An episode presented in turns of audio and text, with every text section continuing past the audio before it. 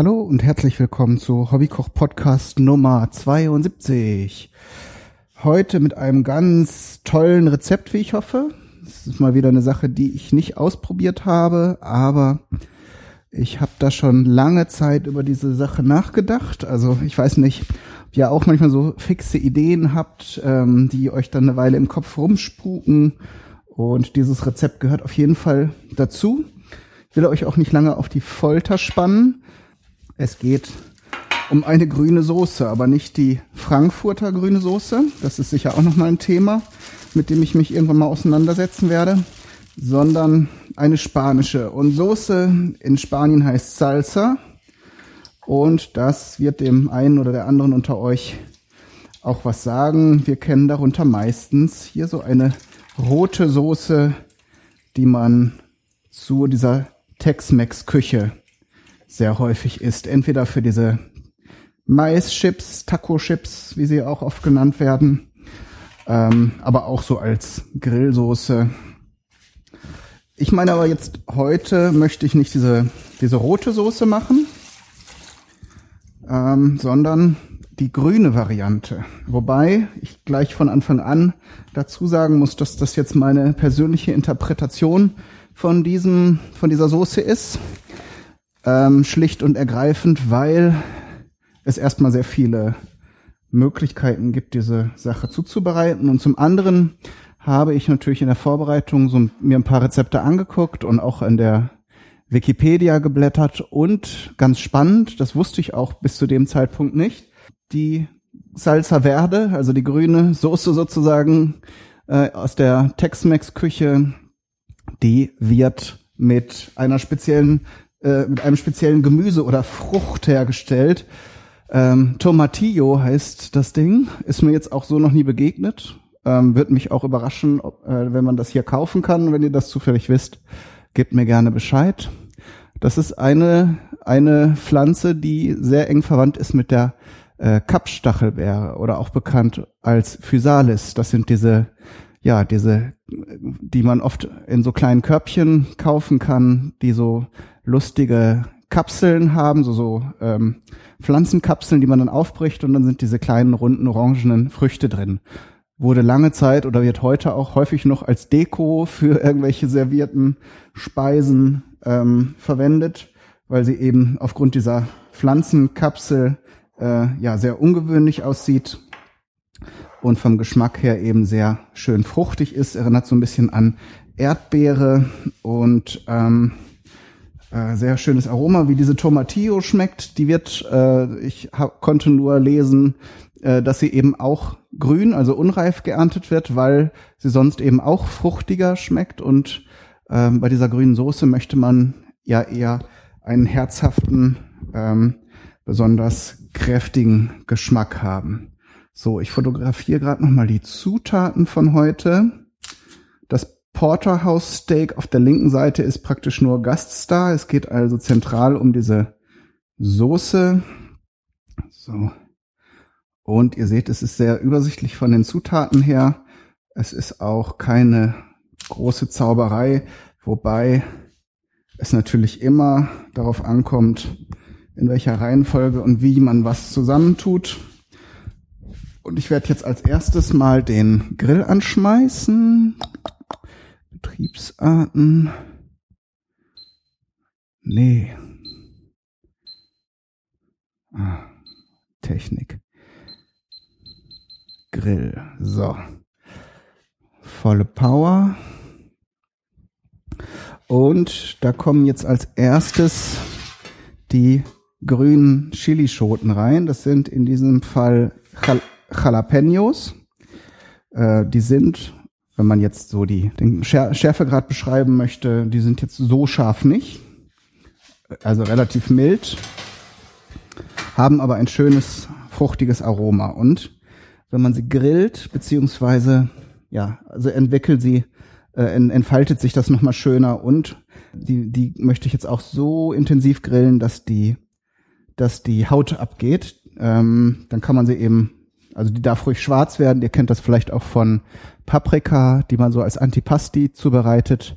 Die kann man ja im Grill dann auch sehr heiß backen und macht dann nachher die verkohlte Haut runter und hat sehr schöne, schöne, weiche, saftige äh, Paprika. So ungefähr werden wir es jetzt mit den äh, Jalapenos auch machen.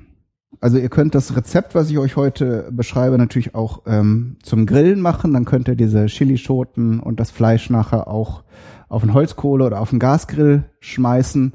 Oder was natürlich noch besser geht, wenn ihr einen Gasherd habt, halt äh, spießt die die äh, Chilischoten auf eine Gabel und haltet die dann kurz in die Gasflamme, weil im Grunde müssen die gar nicht durchgaren. Es geht eigentlich nur darum, dass die Haut abgeht und eben das Aroma einmal ähm, sich entfaltet. Dann kommt ihr natürlich wesentlich schneller voran. Ähm, so muss ich jetzt halt hier erstmal den Backofen aufheizen und kann hier noch die anderen Zutaten zubereiten. Das Fleisch werde ich jetzt gleich einfach in den Grill schmeißen, wenn der heiß ist. Und dann brauche ich jetzt hier noch einen Behälter für meine Soße. Mal gerade schauen, was sich da wohl eignet. Ja, nehmen wir mal hier so eine Schüssel. Ich möchte in diesem Fall auch nicht die äh, Zutaten jetzt mit einem Mixer oder Mörser äh, extrem zermatschen oder total ineinander vermixen, sondern möchte, hatte, ein, hatte vor, dass das alles so ein bisschen stückig bleibt ja, das äh, wird dann nachher eine schöne Soße zum, zum Fleisch. So, Koriander äh, werdet ihr nachher auf dem Bild und in der Zutatenliste sehen. Koriander ist eine ganz wichtige Zutat hier drin, also praktisch die Schlüsselzutat. Ähm, wie ihr sicher wisst, auch eins meiner Lieblingskräuter, habe ich ja oft genug erwähnt. Und ähm, Gibt's leider nicht so häufig hier. Das heißt, je nachdem, in welcher Region ihr euch aufhaltet oder wenn ihr einen Garten habt, dann könnt ihr ja auch welchen äh, aussehen. Koriander ist auf jeden Fall ein sehr schönes Kraut. Und jetzt habe ich zufällig im Supermarkt mal so einen Topf bekommen und den werde ich jetzt halt auch hegen und pflegen, ähm, weil dann kann man natürlich praktischerweise immer so viel ernten, wie man gerade braucht.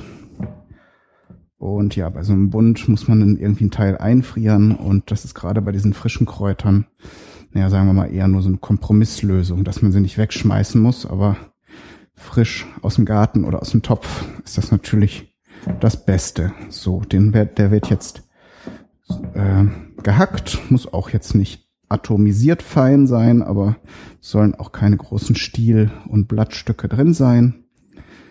Und ähm, können wir den schon mal in die Schüssel geben.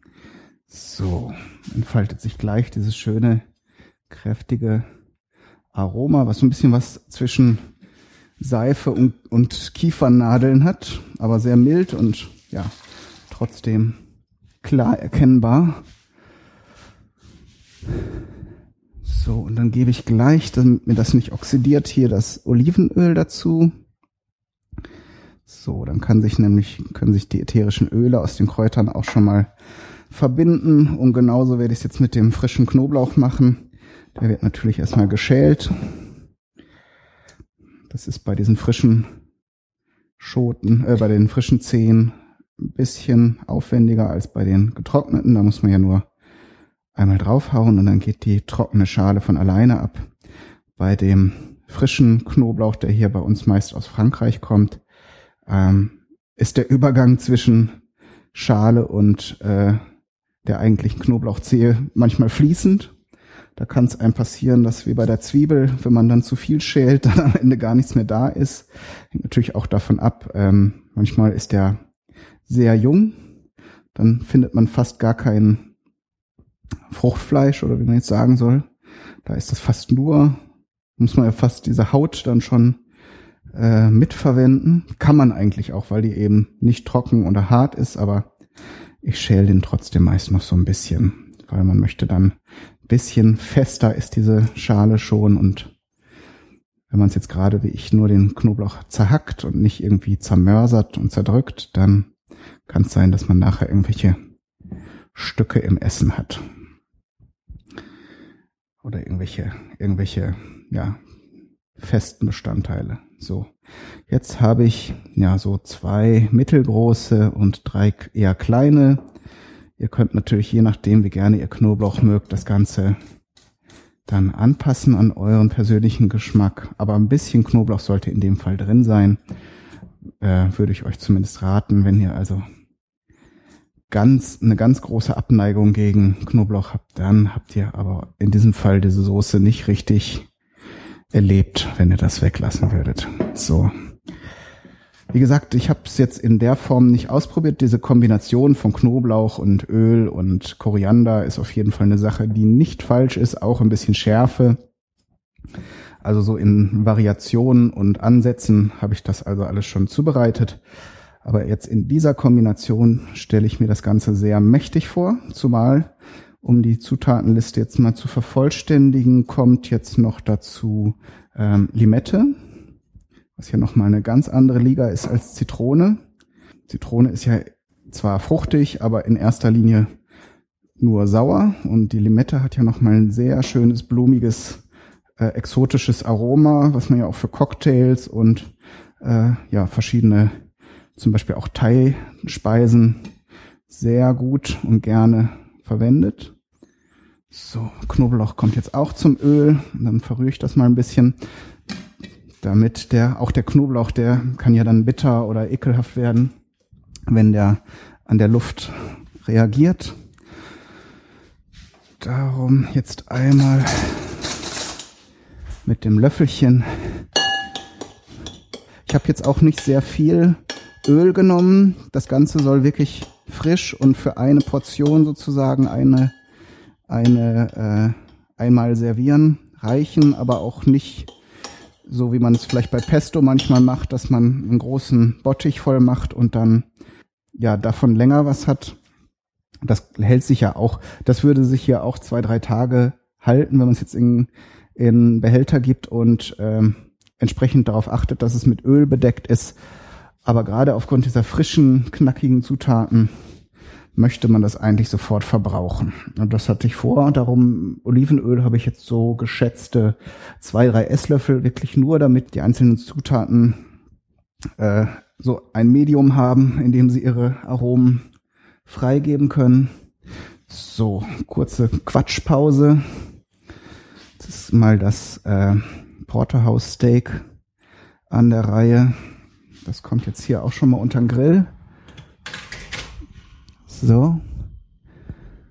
Die Chilis haben jetzt noch keine deutlichen Spuren, aber man sieht schon, dass, also man riecht es vor allen Dingen, das Aroma entfaltet sich schon mal gut, äh, aber die Schale hat sich jetzt noch nicht abgelöst, beziehungsweise auch, ist auch noch nicht angekokelt.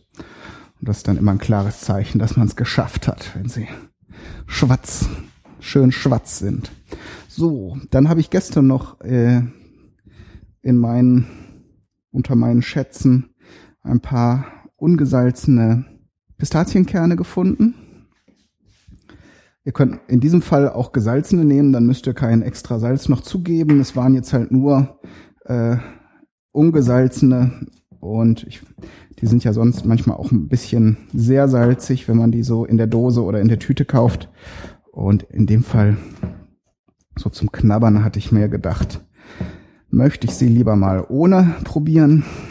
Und jetzt in der Soße, nachher kommt ja Salz dazu, da hätte man eben auch gesalzen nehmen können. Ist vom Preis her sind die, glaube ich, etwas teurer, weil man natürlich mit dem Salz auch äh, ein bisschen, bisschen Gewicht spart, beziehungsweise ein bisschen Füllmaterial drin hat.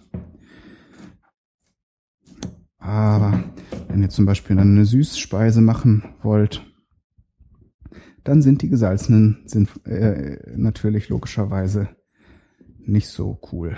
So, jetzt. Auch die werden jetzt nur gehackt. Man könnte sie jetzt auch irgendwie zermixen, zermörsern, zerkleinern. Dann würden sie der Soße natürlich auch so ein bisschen Bindung verleihen. Ihr kennt das auch wieder. Beispiel Pesto von den Pinienkernen. Die sorgen dafür natürlich auch, dass die Soße nachher so ein bisschen eine so ein bisschen breiige Konsistenz hat äh, und entsprechend dann gut auf Nudeln oder auf anderen Speisen haftet. Aber das ist in dem Fall gar nicht nötig.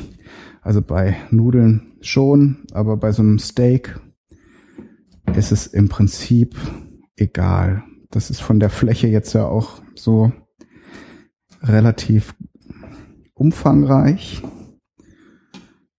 Und dann kann man das schon darauf so einfach ablegen. Wenn da ein bisschen Öl an der Seite rausläuft, dann ist das eben so. So. Alles schön grüne Zutaten, außer dem Salz. Gibt sicher auch eine Salzsorte, die grün ist. Vielleicht, wenn da Kupferoxid oder was drin ist. Ich nehme jetzt mal nur eine Prise. Kann, man kann es ja nachher noch abschmecken.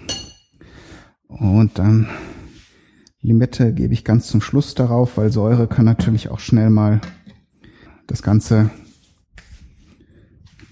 stark reagieren lassen. So. Aber ich glaube, wir müssen eine kleine Pause machen, es sei denn, die Chilis sind jetzt schon fertig. Nee, die würde ich, glaube ich, noch ein bisschen weiter grillen, damit sie wirklich sich dann gut schälen lassen. Gut, machen wir eine kleine Pause und nach der Pause können wir gleich schon fast alles fertig machen. Das wird also heute eine ganz kurze Folge, aber ist ja nicht schlimm. Kann ja auch mal sein, ne? Also bis gleich.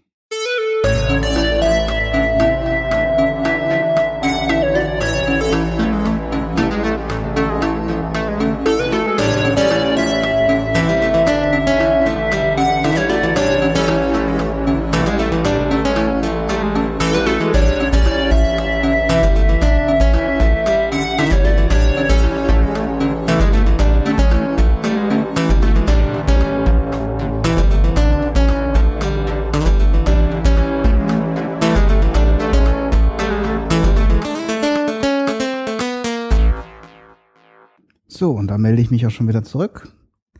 Die Chilischoten sind jetzt schon von der Haut befreit. Lasse die gerade noch ein bisschen abkühlen. Die, die sind jetzt auch im, unterm Grill explodiert. Wenn ihr das verhindern wollt, äh, macht einfach irgendwie einen kleinen Einschnitt rein, weil natürlich ja die Luft im Inneren der Schote erhitzt sich und natürlich unterm Grill ganz schön. Aber in dem Fall ist jetzt nichts auseinandergeflogen, sondern die sind einfach schön. Die Haut ist ein bisschen abgeplatzt, von daher hat es eher geholfen. Ja, nur kann auch anders aussehen und dann müsst ihr den Ofen oder den Grill oder was auch immer dann nachher sauber machen. Und nachdem ich jetzt die dünne faserige Schicht, die Hülle entfernt habe, hacke ich die auch schön fein in Würfel und gebe sie so lauwarm mit zu dem, zu der Soße. Dann fehlt eigentlich nur noch die, die äh, Limette. Das jetzt hier eben schon mal mit einem Taco-Chip probiert, ohne Chili. Das war schon mal sehr lecker. War auch nicht anders zu erwarten. So, jetzt kommt, ich glaube, eine halbe Limette reicht. Ich will es auch nicht zu sauer haben und es ist auch nicht so viel Soße. Aber so ein bisschen frische Säure ist natürlich ganz cool. So, fertig ist die Laube. Eine schöne grüne Soße. Sicher könnte man das jetzt auch feiner noch zermörsern, aber gut, das habe ich ja eben alles schon erzählt. In dem Fall möchte ich es gerne ein bisschen stückiger haben. So, jetzt muss ich mal gerade nach meinem Steak schauen. Das muss auf der anderen Seite ja nun auch noch ein bisschen grillen. Nehme ich mir hier mal eine Zange raus. Das sieht nämlich auf der einen Seite schon ganz gut aus. Jawohl. Gut. Aber ich werde das jetzt mal gleich so probieren, die Soße. Und ähm, mache ich nachher noch wie immer ein schönes Foto für euch. Und beim Grillen müsst ihr mir jetzt ja nicht unbedingt zuhören denke, das kriegt er auch so, ohne mich hin ein Stück Fleisch in den Ofen zu tun. Diese grüne Soße eignet sich dann, wenn ihr zum Beispiel jetzt kein Steak essen wollt, äh, auch für alle möglichen anderen Sachen, zum Beispiel eben als Dip für die, für die Taco-Chips, aber auch für Avocado und äh, oder auch als Salatdressing. Stelle ich mir auch ganz gut vor. Wenn ihr einen Romana-Salat habt, dann da das Ganze ein bisschen drauf tun, so. Aber werde das jetzt mal mit einem Taco-Chip testen, damit ihr mal ein Feedback habt, ob das jetzt in der Kombination alles so passt und ob sich das lohnt nachzumachen.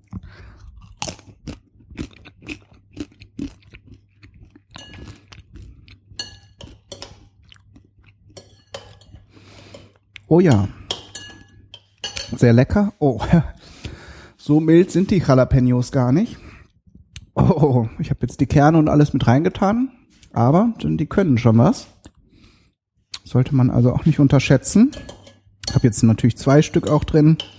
Vielleicht hätte in dem Fall eine gereicht für die Menge Soße.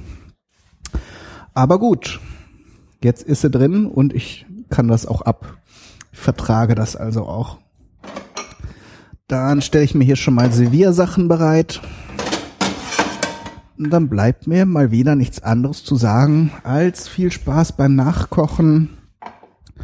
Meldet mir gerne zurück, was ihr so erlebt habt beim Nachkochen, was vielleicht noch besser passt oder vielleicht habt ihr ja auch Zugang zu diesen interessanten Tomatillos, die ich am Anfang erwähnt habe und könnt mir sagen, wie man da dran kommt. Weil sowas ist dann natürlich immer spannend äh, für mich, das mal zu probieren. Bis zum nächsten Mal. Euer Kai Daniel Du.